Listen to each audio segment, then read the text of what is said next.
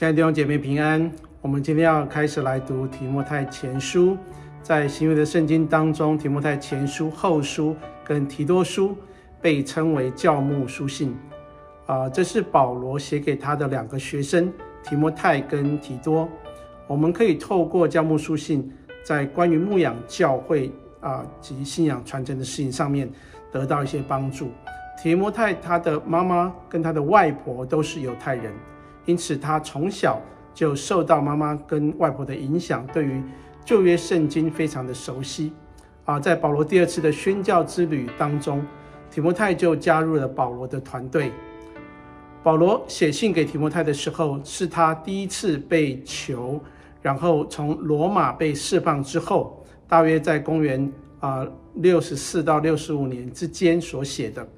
因此，这个时候提摩太已经跟着保罗学习侍奉，大约有十三四年的时间了。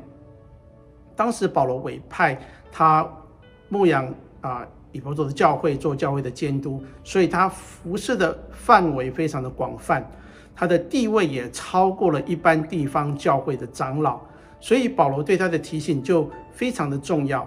保罗在信上提醒啊提摩太应当怎样持守神的呼召。并鼓励指导他如何应付以佛所教会的困难。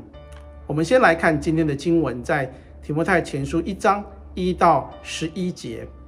奉我救主神和我们的盼望基督耶稣之命，做基督耶稣使徒的保罗，写信给那因信主做我真儿子的提摩太，愿恩惠、怜悯、平安从父神和我们。主基督耶稣归于你。我往马其顿去的时候，全劝你人住在以弗所，好嘱咐那几个人，不可传异教，也不可听从荒渺无凭的话语和无穷的家谱。这等是只生辩论，并不发明神在信上所立的章程。但命令的总归就是爱，这爱是从清洁的心和。无亏的良心、无伪的信心生出来的。有人偏离这些，反去讲虚浮的话，想要做教法师，却不明白自己所讲、所说的、所定论的。我们知道律法原是好的，只要人用的合宜，因为律法不是为一人设立的，乃是为不法和不服的、不虔诚和犯罪的。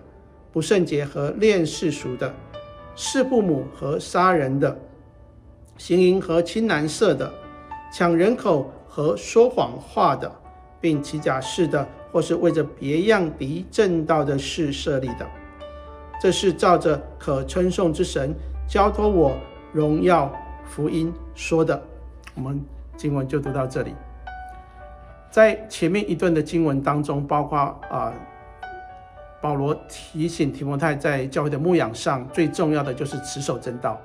第三节说：“我往马其顿去的时候，劝人劝你人住在以弗所，好好嘱咐那几个人，不可传异教。”当保罗在离开以弗所之前，就已经知道有几个人是传异教的人，因为当时有很多的希腊人，他们用各式各样的知识，他们对这些知识非常感兴趣，啊，被这些教导。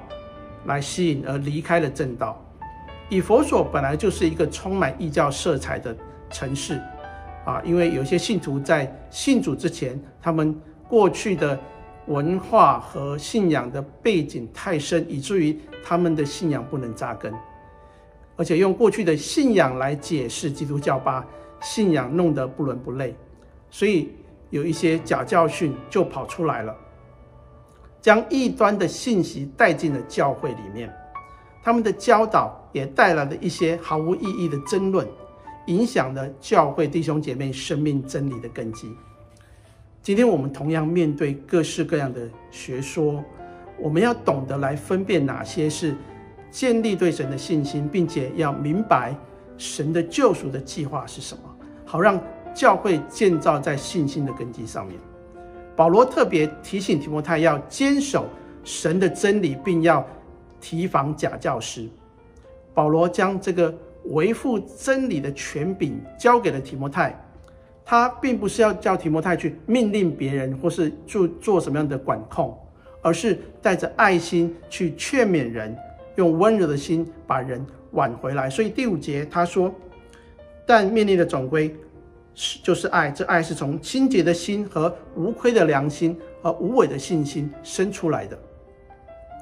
耶稣的爱是一种赦罪的爱，我们只要凭着信去接受十字架的救恩。”圣灵就在我们内心工作，来洁净我们的生命，使我们有一个清洁的心去领受神的爱，并且愿意服侍神。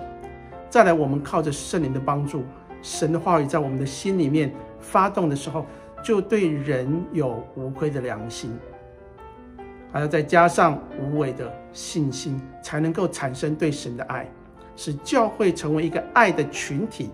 所以，这三种心是指的三方面说的。就是对事情上要有清洁的心，对人要有无愧的良心，对神要有无为的信心。八到十节说，我们知道律法原是好的，只要人用的合宜，因为律法不是为一人设立的，乃是为不法和不服的、不虔诚和犯罪的、不圣洁和恋世俗的。是不母和杀人的，行和亲男色，抢人口和说谎话的，并起假誓或是为别样敌正道的事设立。保罗不是说律法不好，而是我们要明白律法背后真正的意义是什么。其实律法所要表达的是神的爱，它不是为一人设立的，乃是为那些抵挡真理的人所设立的。因此，律法的重点。是帮助那些不认识神的人，把错误的行为正常化的人，所设立一个新的界限。对于没有神话语的人，并且让他们知道什么是罪。所以律法包含着爱在里面，其中有恩典，有真理。律法的设立是让人看见，单靠自己是不能达到神的标准，因此人需要耶稣基督的救恩。耶稣基督帮助我们成为一个新造的人。因着耶稣基督在我们里面，我们新造的人才能够活出真正律法的要求。阿门。我们分享到这里，我们一起来祷告。亲爱的主耶稣，求你给我们一个能够明白真理的心，求你赐下恩典，让我们更深的明白命令的总归就是爱。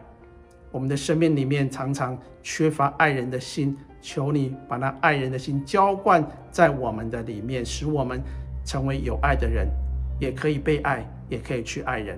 谢谢主，我们祷告是奉主耶稣基督的名祈求，阿门。弟兄姐妹，愿神的话语常存在你的心中，成为你的亮光。我们下次再见。